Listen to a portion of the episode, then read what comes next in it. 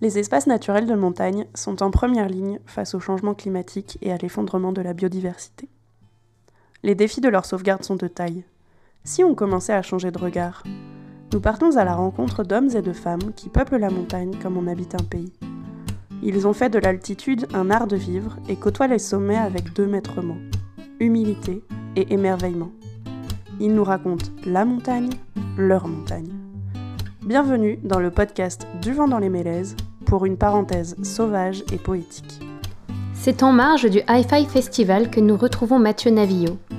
Enfant de la montagne, skieur professionnel et président de l'association Une bouteille à la mer, il nous raconte une enfance passée à Tignes, l'exquise liberté qu'offraient ces grands espaces.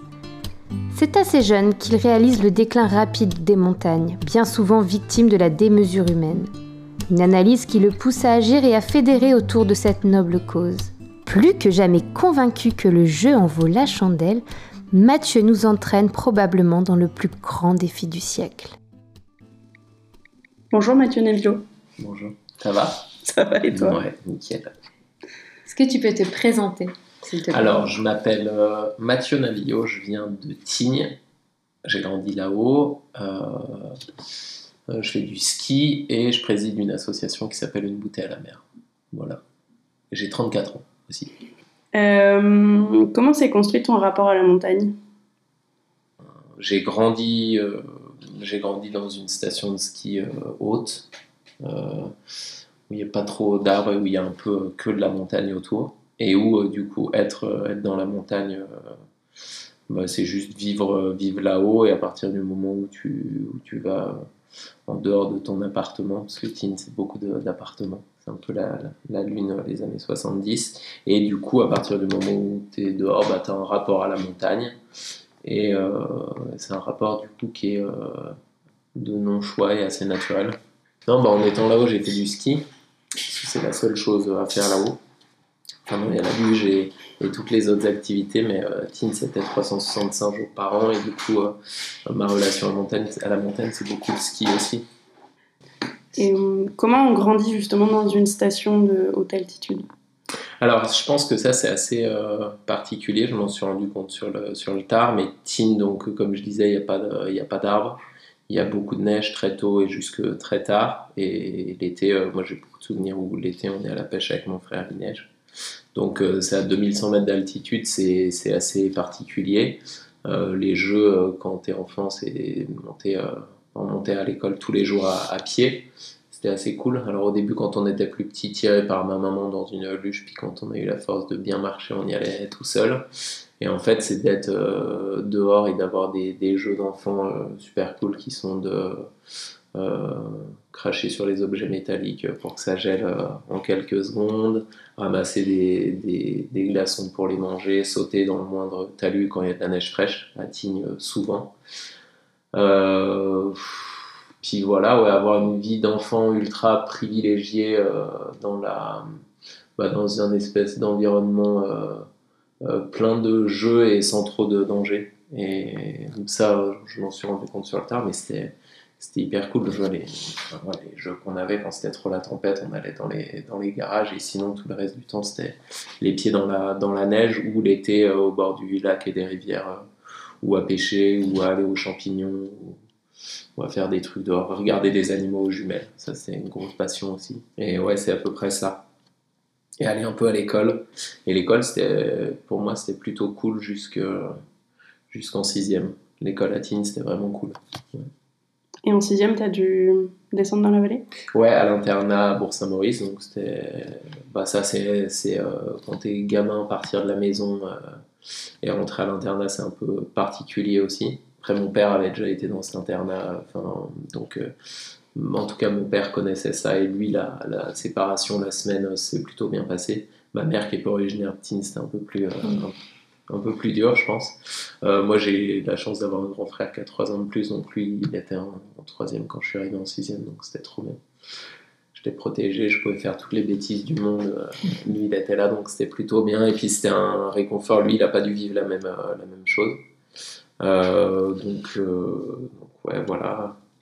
Comment est née la conscience de, toute cette fragilité qui t'entourait? Alors la fragilité des espaces de montagne, on nous en a parlé très très rapidement à Tignes, à travers le, club de, ski, donc le club des sports de, de Tignes et, toutes les interventions de, de gens extérieurs au club qui étaient invités à venir intervenir dans le club, notamment les gens du parc national de la Vanoise, parce que Tignes est, entouré, fait partie du parc national de la Vanoise, et entre l'école, le club, euh, euh, on avait beaucoup d'intervenants extérieurs euh, et, on nous en a parlé très rapidement. Euh, et puis après, en grandissant, j'ai beaucoup échangé avec bah, mon, père et ma famille du côté de mon père qui a grandi à, à Tignes, qui était avant ça, où maintenant il y a le barrage, donc le vieux Tignes et tout. Et bah, on a j'ai déjà la chance chez ma grand-mère dans son appartement d'avoir une grande photo de, du vieux Tine, donc de l'ancien Tine, le village noyé, avec euh, une vue sur les glaciers, notamment le dôme de la Sache, qui, qui était au-dessus du village de Tignes, avec un glacier suspendu qui, à cette époque, donc ça doit être une photo des années 40, n'a absolument rien à voir avec ce que c'est aujourd'hui, donc en plus d'avoir des gens qui nous en ont parlé, on a eu euh, rapidement euh, la conscience visuelle de... Euh, alors là c'est que sur la fonte des glaciers, mais du coup on avait le visuel sur la fonte des glaciers. Et, du coup on, l'a compris, enfin en tout cas on a été sensibilisé à ça et on nous en a parlé très très jeune. Donc je me suis rendu compte très jeune qu'on avait un impact... dans, nos vies, dans nos pratiques, sur notre milieu euh, de petits privilégiés à, à, Tignes, au pied des glaciers, et que du coup je me suis rendu compte assez vite, et, ça c'est mes parents aussi qui nous ont ouvert là-dessus, qu'on n'avait euh, pas toujours un impact positif et que du coup il fallait euh, faire preuve de beaucoup de respect pour essayer d'avoir un, impact, c'était plutôt sur le moins négatif possible plutôt que sur le positif, mais, mais ouais, très jeune du coup. Peux-tu nous parler de ton association Une bouteille à la mer? Avec plaisir. Euh, c'est ma, passion. Euh, depuis 2020, euh, la création de l'association, je prends plaisir à travailler parfois derrière un ordinateur. Pas souvent, mais parfois. Mais c'est, quelque chose auquel je consacre beaucoup de temps et c'est une association qui, qui est vouée à aborder les problématiques, les différentes problématiques environnementales. On n'a pas de, de limite là-dessus à travers le sport et l'image. Euh, alors pourquoi le sport et l'image? Parce qu'en fait, euh, moi, c'est mes seules armes. Je suis pas scientifique, j'ai pas fait euh, les études que je souhaitais faire. j'ai fait, enfin, ma vie, elle a tourné autour du, ski et d'être dehors et de, m'amuser. Donc, donc elle est née parce que j'avais envie de, de, faire mieux et d'attirer les gens à faire mieux et à respecter ce qu'est notre environnement de vie. que ce soit, que ce soit concernant l'eau, la terre, euh, la faune, tout.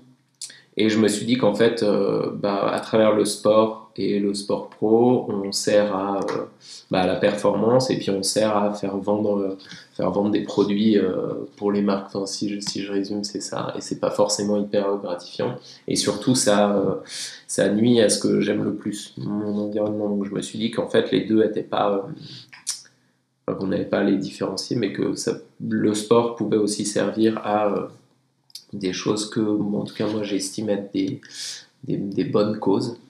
Et du coup, on a créé cette association pour avoir un support. Cette association, elle est venue après un premier projet photo où on est allé dans un centre de traitement des déchets pour aborder la problématique du déchet, pour essayer de, à travers le sport et l'image, de rendre ça euh, euh, fun et, de voilà d'attirer les gens vers vers le fait que ce soit une problématique qui ait des solutions.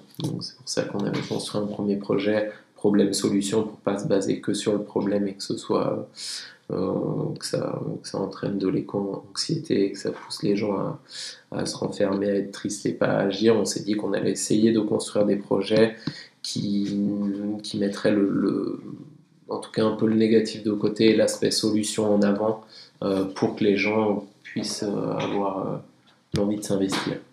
Voilà, à peu près, c'est un résumé.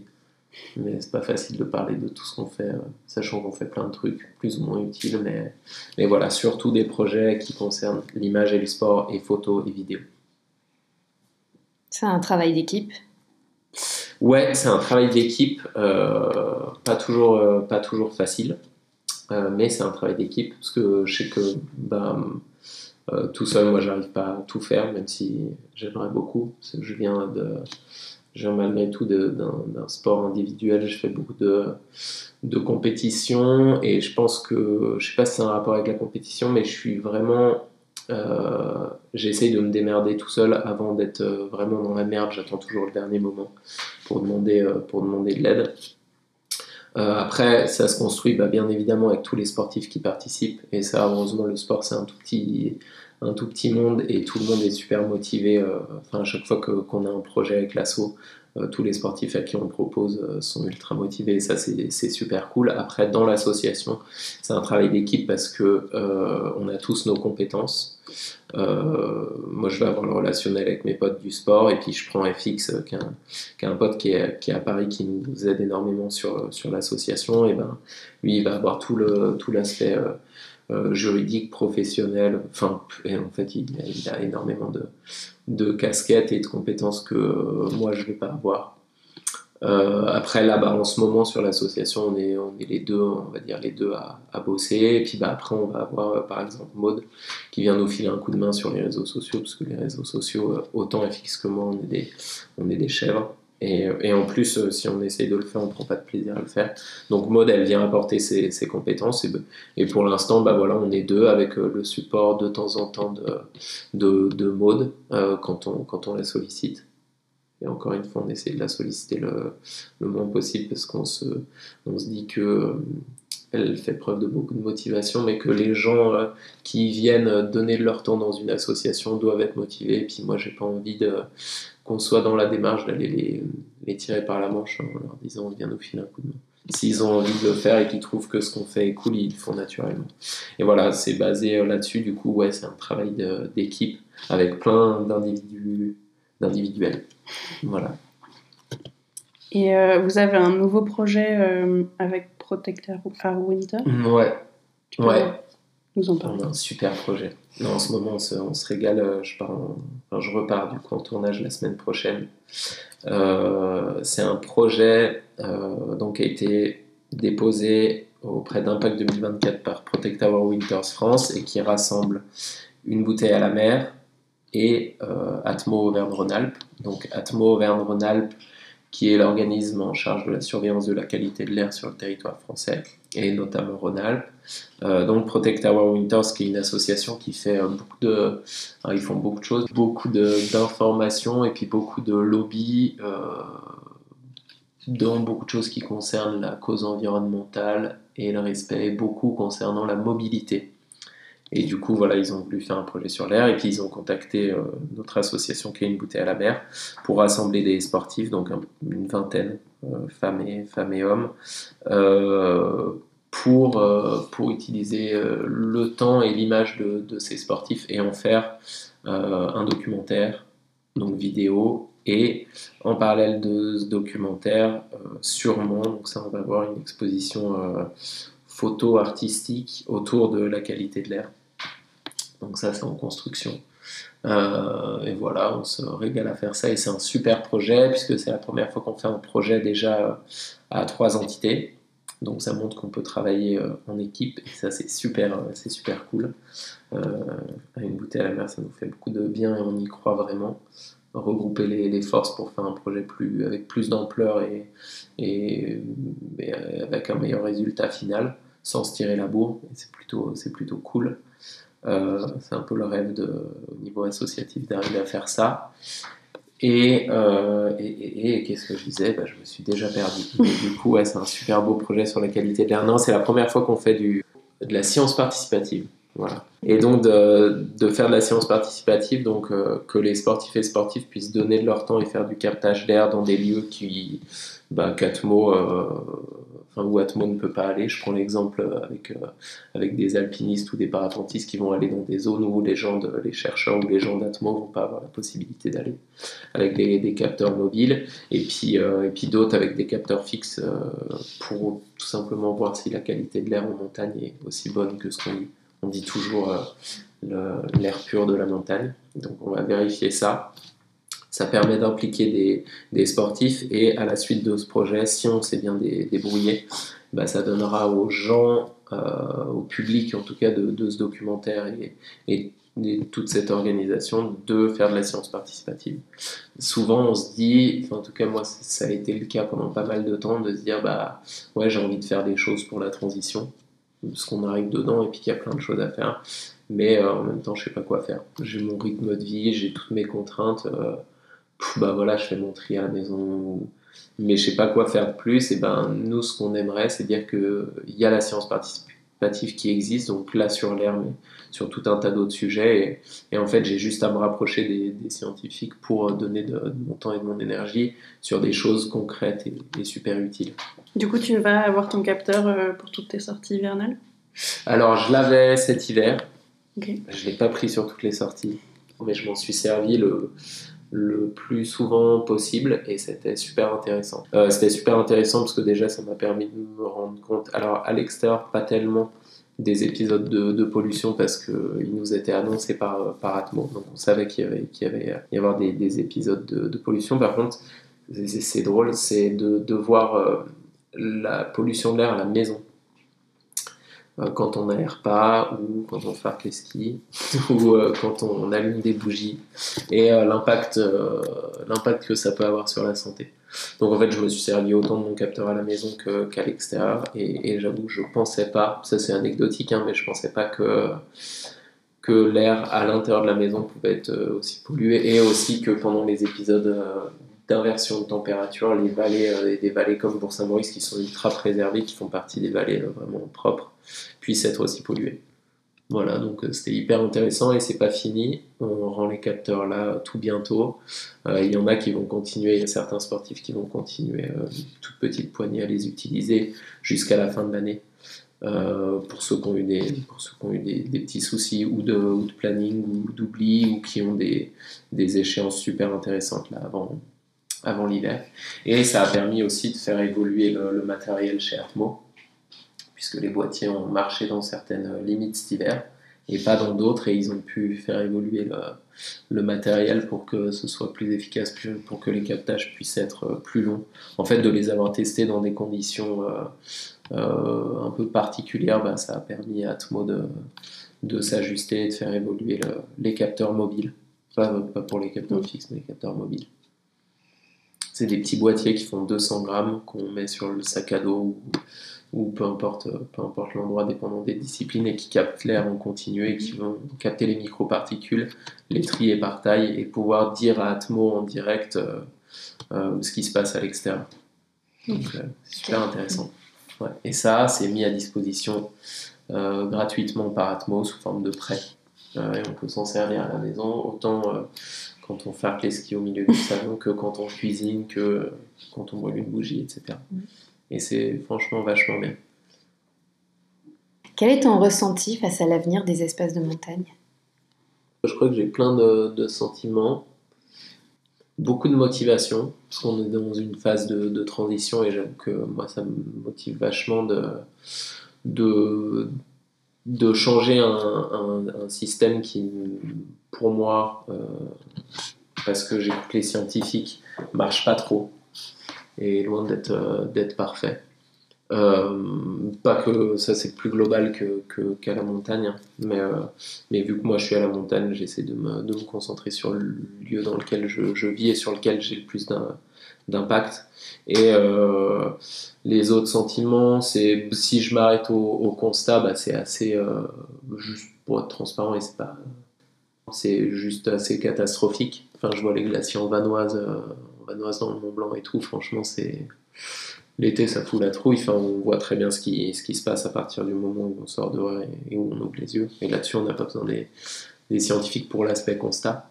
Après, euh, c'est super cool parce que euh, je prends la, France et, euh, toutes les problématiques en France. On a beaucoup de scientifiques qui sont ultra formés et ultra compétents et qu'on fait toutes les études bah, que moi, typiquement, j'ai pas, j'ai pas pris le temps de faire et que j'aurais peut-être pas pu faire.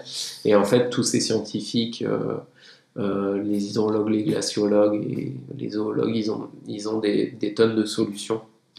En fait, du coup, mon, mon, sentiment, il est plutôt positif parce que même si là, à l'heure actuelle, euh, je vais rajouter la déception, je trouve que ça bouge pas, en tout cas pas suffisamment. je sais du coup qu'il y a des solutions à, à, à peu près tout. c'est un sentiment global et un ressenti global plutôt positif parce qu'en fait euh, il y a des solutions à tout, on peut rebattre toutes les cartes et sans euh, changer, euh, changer notre plaisir de, vie. si je prends l'exemple du ski, on peut faire du, ski en changeant, en rebattant beaucoup de cartes et en changeant beaucoup de choses, mais on peut toujours faire du ski, on peut toujours aller dehors, faire de la course à pied. là, c'est très perso parce que c'est tout ce que j'aime faire, mais toutes les activités qu'on aime bien, on peut continuer à les faire, faut juste les faire différemment avec plus de respect et, en rebattant toutes les cartes. Et on peut rebattre toutes les cartes, les scientifiques ont les solutions. Il euh, faut juste pas avoir peur de, de, le faire et plus que de pas avoir peur, il faut juste avoir le courage de le faire. Et c'est peut-être ça le, plus compliqué, mais voilà, il y a beaucoup de gens hyper motivés, je crois, donc c'est plutôt cool. Tu as observé des changements, des prises de conscience dans le milieu de l'outdoor?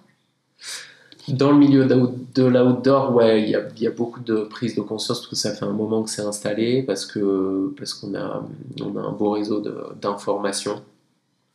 Il y a aussi un réseau de désinformation, mais qui est, je pense, plus, plus assez fort aujourd'hui. Euh, autant chez les marques que, que chez les pratiquants, euh, on, sait, euh, enfin j'ai l'impression en tout cas qu'on sait tous que qu'on est dans une situation et que cette situation, il faut qu'elle change. Donc il faut qu'on change euh, et nos comportements et nos façons de faire et, tout un tas de, choses. Euh, il n'y a pas de, de, mouvement suffisamment fort dans, dans, le changement, mais il y a du mouvement. Donc euh, moi, je suis, suis quelqu'un d'assez pressé. et quand j'entreprends quelque chose, j'aime bien que ça aille, que ça aille vite et, et droit au, au, but. Et là, on n'y est pas encore, mais je pense que ça va, ça va venir. Est-ce que au niveau des stations de ski, tu sens qu'il y a du mouvement à Tignes par exemple? Alors, est-ce que dans les stations de ski, je sens qu'il y a du mouvement? Ouais, encore une fois, il y a du, il y a du mouvement insuffisant euh, pour moi. Hein. C'est, et encore une fois, c'est juste un constat et c'est être honnête, c'est ni être méchant, ni être médisant. Ça, ça bouge pas assez. Il y a plein de solutions. Euh, on a plein de solutions à toutes les problématiques et on les prend pas parce que. Euh, bah parce que euh, je pense qu'en montagne, et encore une fois, je fais partie de ce système, on, aime, euh, on le tourisme, on voit que le tourisme euh, de masse, ça rapporte de l'argent en masse. Et du coup, je pense qu'on n'a pas le, courage de, de changer cette... c'est comme, c'est un jeu au casino où on, tire comme ça, je sais plus comment ça s'appelle, ce, jeu, mais en fait, c'est la, la tirelire, quoi. Mm. Franchement, la, montagne, et, encore une fois, moi je suis très heureux parce que j'ai grandi là-dedans et c'était super cool. Mais euh, ça, grâce au tourisme notamment, principalement, il y a beaucoup, beaucoup de richesses et je pense qu'on n'a pas envie de, réduire, euh, on a envie de continuer d'ailleurs à, euh, ramener le plus possible de richesses. On le voit avec l'immobilier et tout en montagne et ça, ça va pas dans le. Et c'est pas, pas mon point de vue, hein, c'est les scientifiques et les gens compétents qui le disent, ça va pas dans le bon sens. Euh, par contre, euh, il y a des stations qui commencent à, avancer et à se dire qu'il faut, faire les, il faut faire les choses. Donc euh, le changement s'opère sous plein d'aspects, mais petit pas par très très petit pas. Voilà. Qu'est-ce qu'il faudrait mettre en place selon toi justement pour peut-être réveiller les consciences ou euh, alors, mettre en place pour éveiller les consciences, bah, ça, nous, on essaie de le faire avec nos armes, donc on fait une à la mer. Après, ce qu'il faut mettre en place euh, pour le changement, euh, alors moi, je suis pas en capacité de répondre parce que je suis pas spécialiste, mais encore une fois, je reviens là-dessus, c'est hyper important. Il y a beaucoup de gens très compétents en France qui ont fait tout un tas d'études et qui sont très forts, et dans la direction de faire mieux pour, pour notre environnement de vie, donc pour la planète. Euh, il y a plein de, gens ultra compétents à, consulter. Euh, je vais prendre un super exemple qui m'intéresse. Euh, on a parlé l'année dernière, je ne sais pas, vous avez sûrement vu, il y a eu beaucoup de, problèmes concernant l'utilisation de l'eau, l'hydrologie, les retenues collinaires, les, méga-bassines dans certaines régions en France et, et, tout, ça. Et en fait, bah là, je vais revenir à la montagne avec les retenues collinaires pour la neige de, pour faire de la neige à canon, hein. donc de la neige artificielle.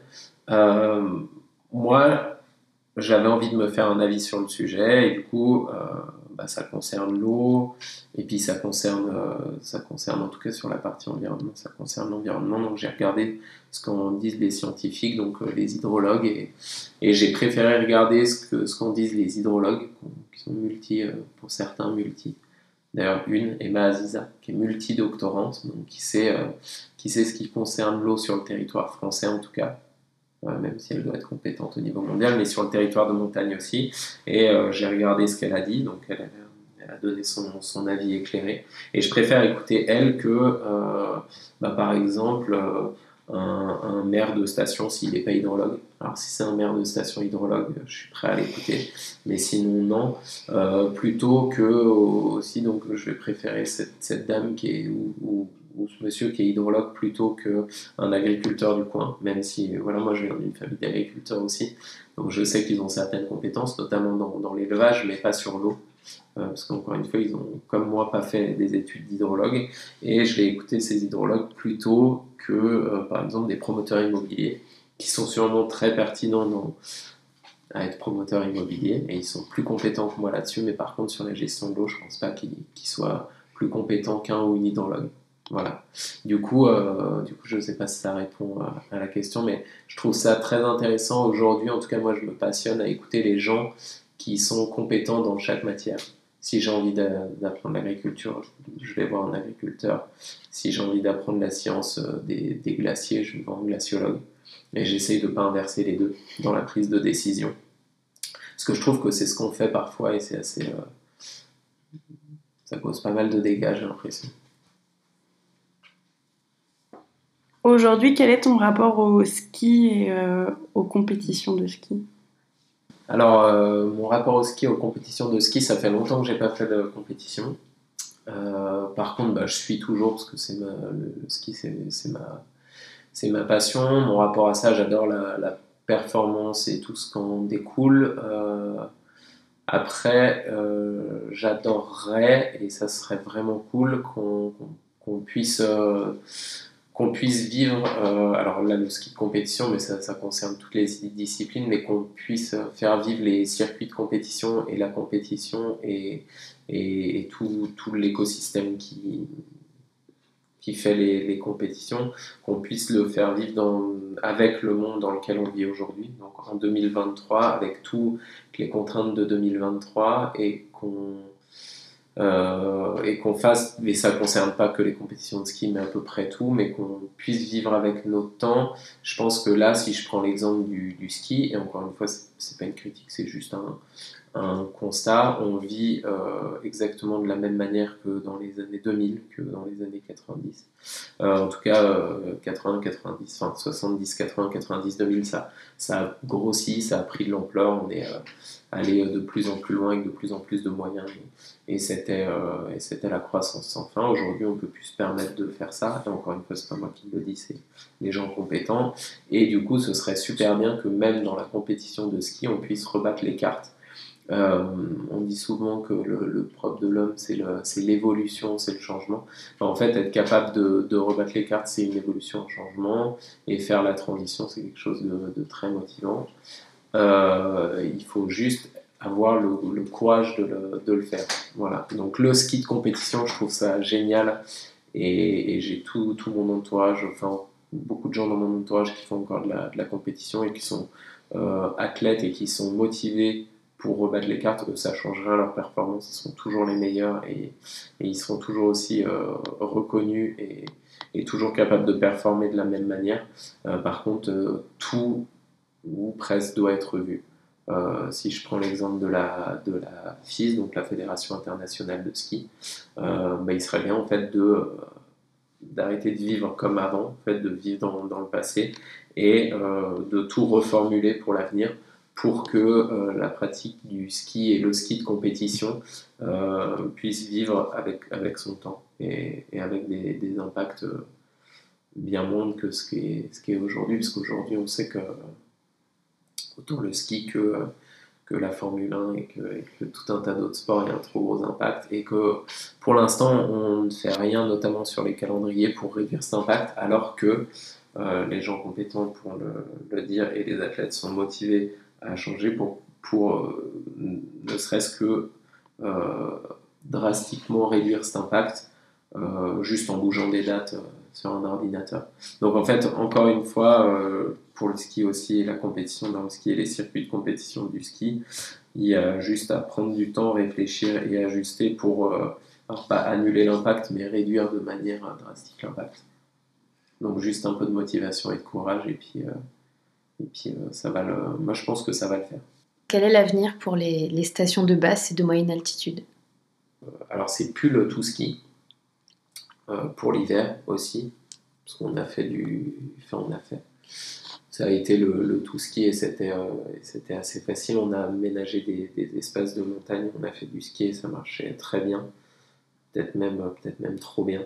On est passé de, enfin en tout cas chez moi, on est passé de l'agriculture de, de montagne, euh, je pense, c'était pas la, grosse, la grosse richesse euh, euh, dans les années 50.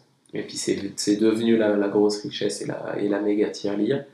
dans les stations hautes, ça va continuer, je pense, comme ça.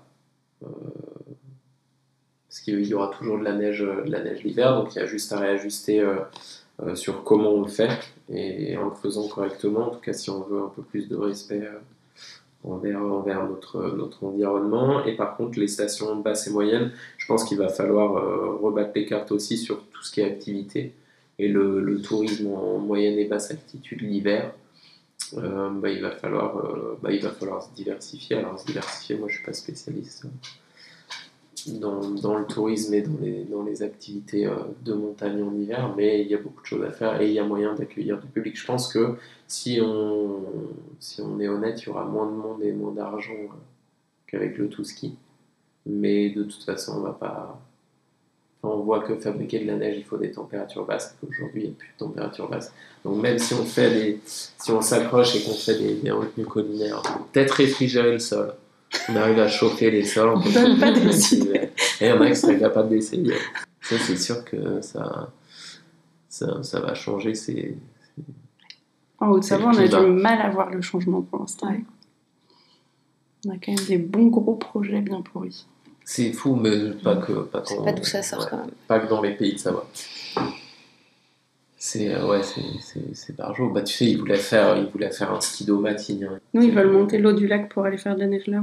Ça me ouais. bah, ce, qui est, ouais, ce qui est grave, comme tu dis, c'est que ça continue. C'est qu'on continue à bah, bah, déposer des, des, projets pourris euh, et qu'on n'écoute pas. Moi, c'est assez récent, mais ce qui me révolte, c'est qu'on n'écoute pas les gens compétents. Mmh. À quel moment hein. on demande l'avis d'un agri pour les retenues collinaires à la Clusa? Ou au, maire de la Clusa avec tout le respect que j'ai pour euh, parce que ça doit être un monsieur qui est très cool. Mais euh, il n'a pas son, son, avis à donner je suis désolé. Mais comme moi je l'ai pas. Mm. oui.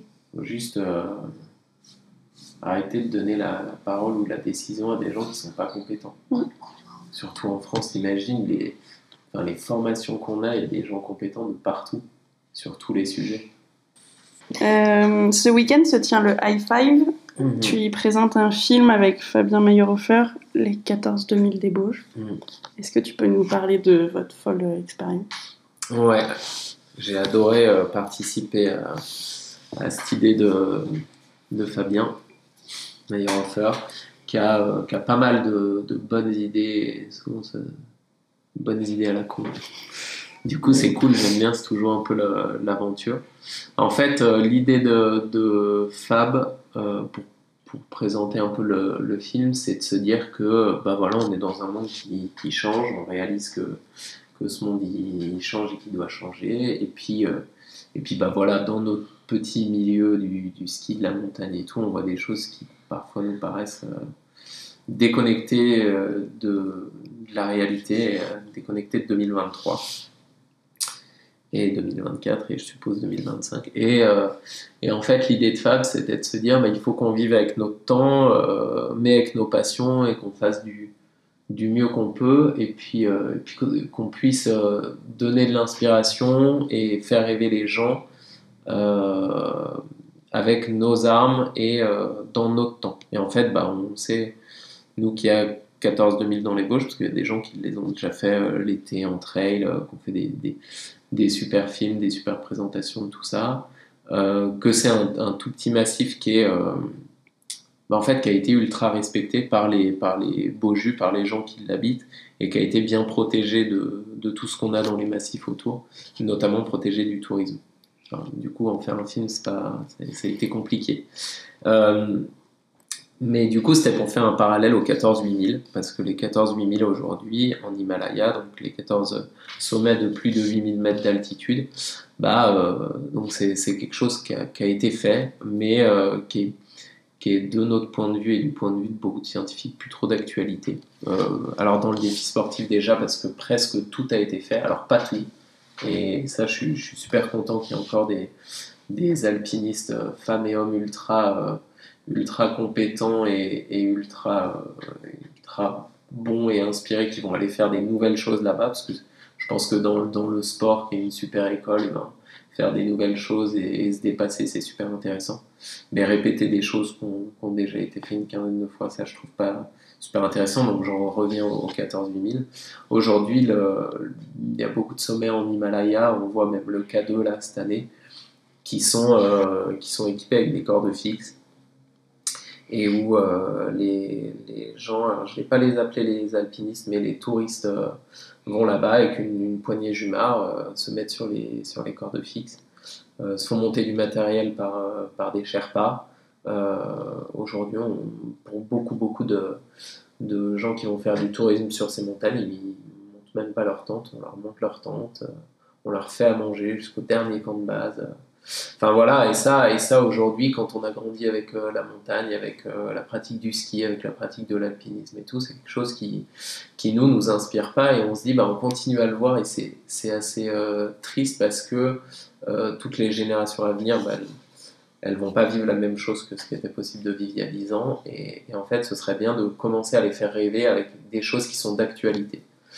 Donc en fait, 14 2000 dans les Bauges, c'est un pied de nez au 14 8000 de dire qu'en fait, c'est un massif qui à une heure de chez nous, de chez Fabien et moi, dans lequel on n'a jamais mis les pieds l'hiver alors qu'il y a des montagnes incroyables, euh, qu'il y a beaucoup de lignes de pentraite qui ont été ouvertes par, par Tardivelle, par Janoni, par tout ça, qu'on n'y a jamais mis les pieds et que, bah, en fait, euh, bah, c'est peut-être un massif incroyable et on va aller voir et on va essayer de faire ces 14 2000.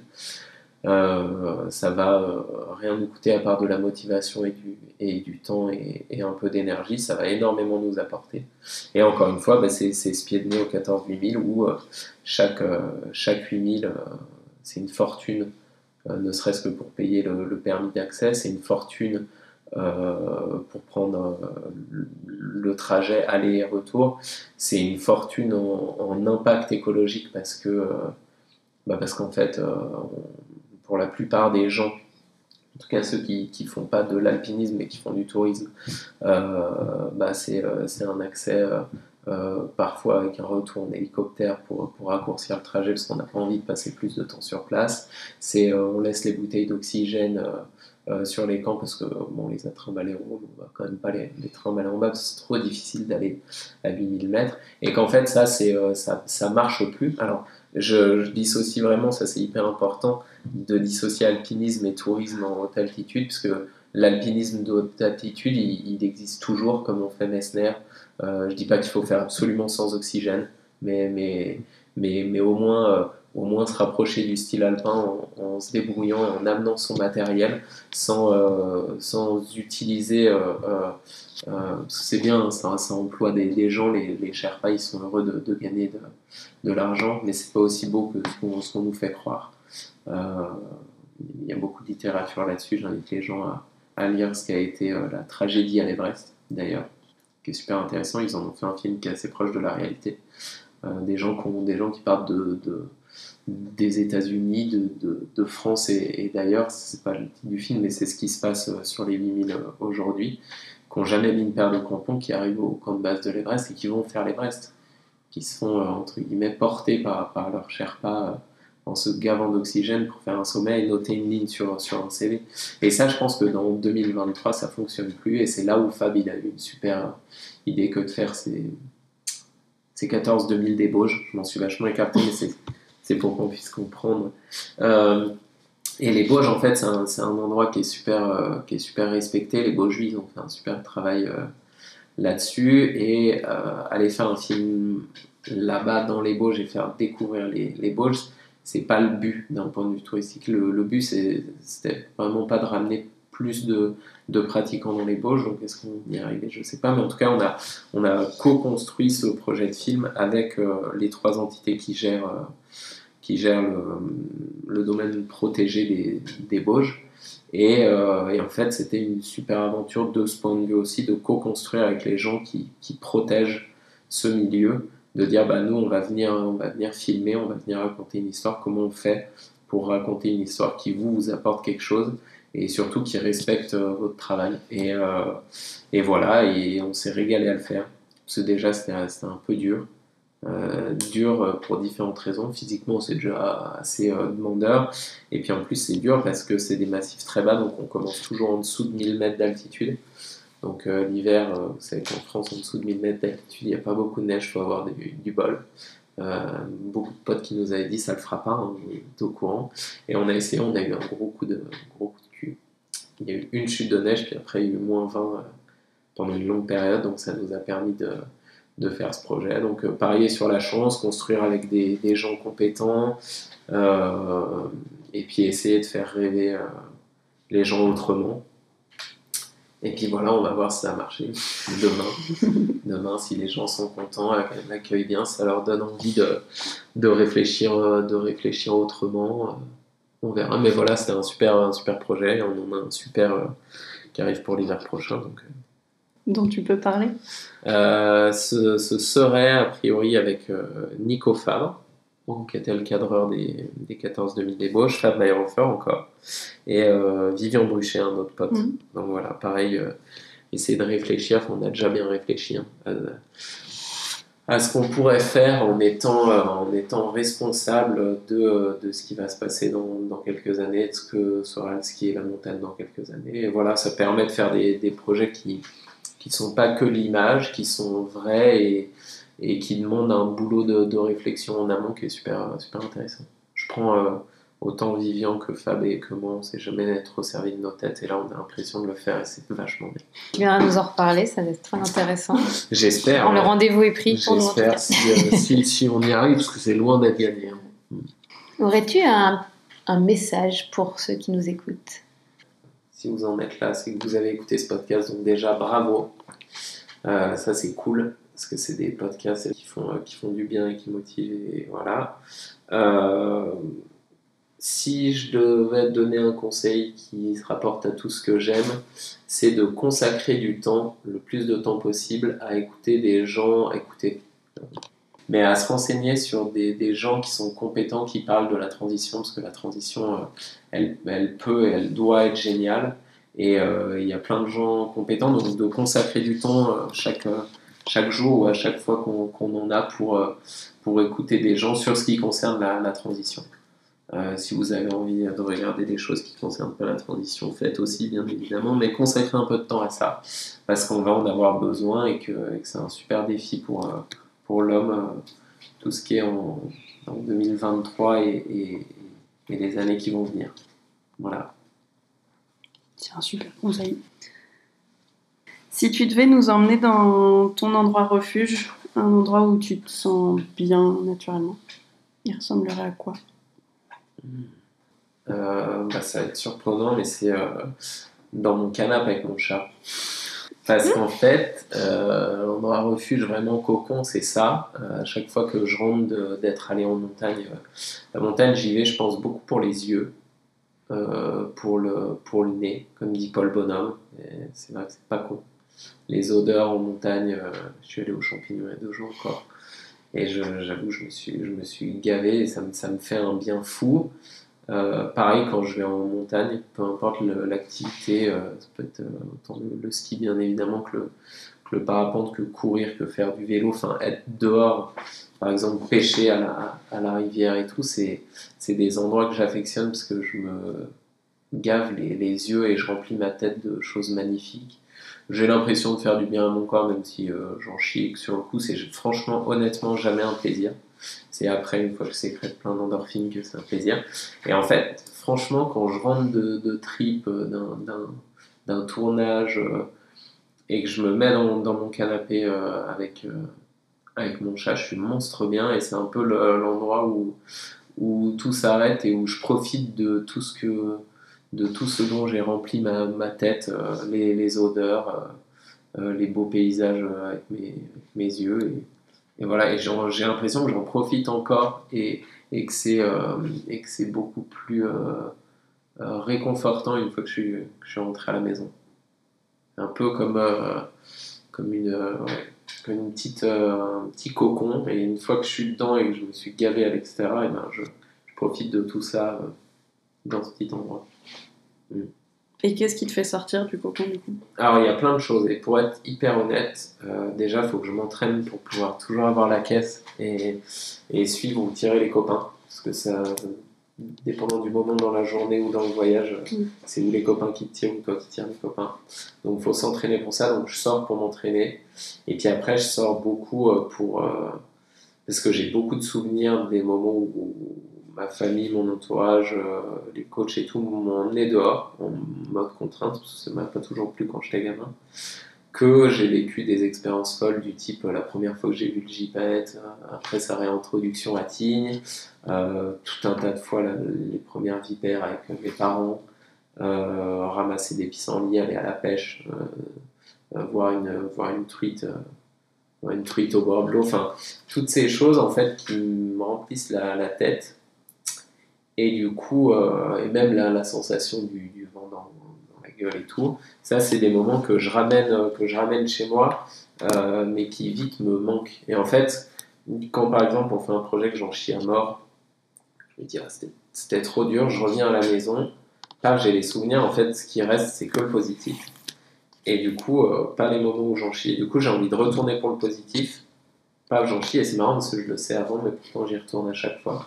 Et euh, là, euh, dernier, dernier truc euh, en date, c'est il y a une quinzaine de jours, je suis allé m'entraîner. J'avais vraiment la flemme. Et une fois que j'étais sorti, bah, c'était bon, j'étais trop bien, j'étais dehors. Et je suis monté et j'ai trouvé une plume d'aigle royale. Et ça faisait. depuis que je suis petit et que j'ai vu la première plume d'aigle chez mon oncle, je me suis dit, oh, j'aimerais trop en trouver une un jour. Et j'en ai trouvé une. Et là, là, je sais que depuis cette quinzaine de jours, tous les jours je ressors, je vais m'entraîner et j'ai euh, pour but euh, ou de voir l'aigle, donc euh, je me trimballe les jumelles dans le sac, parce que je le vois toujours sur le même secteur, ou de voir d'autres animaux ou de trouver, trouver des cèpes. Ou... Mais, mais voilà, j'ai toujours une motivation pour sortir qu'il y a des, des, des petits détails. Et cette plume d'aigle, elle, elle, est posée à la maison, elle me pousse à sortir, elle va me pousser à sortir jusqu'à ce que je passe sur un autre sujet. Mais voilà, il y a toujours plein de trucs. Trop bien. La discussion s'achève ainsi. Elle aurait pu durer des heures. Mathieu nous a raconté sa vie, ses convictions, ses instants d'émerveillement et nous a emmenés dans le sillage de ses mots. Ses paroles, empreintes d'une grande sagesse, résonnent en nous. Il est des individus dont l'éloquence et la simplicité suffisent à soulever les foules et peut-être même déplacer les montagnes. Du courage, il en faut pour remettre en cause un monde tel qu'on l'a connu, qui semble si normal aux yeux de certains, qui a tant rapporté. Grâce aux actions d'une bouteille à la mer, nombreux sont les sportifs à avoir remis en question l'exploitation de la montagne comme terrain de performance et de sensationnel. C'est toute une génération qui se lève et prône une reconnexion totale à l'essence même de la montagne l'exploration et l'émerveillement comme un pied de nez aux hélicoptères et tremplins artificiels. Ce monde qui se réinvente sous nos yeux nous offre tant d'espoir, et c'est cet optimisme qui caractérise si bien Mathieu que nous gardons en mémoire. Nous nous plaisons à croire que nous sommes sur la bonne voie, que la société est prête et qu'elle n'attend de ses dirigeants qu'un peu de hauteur et de raison.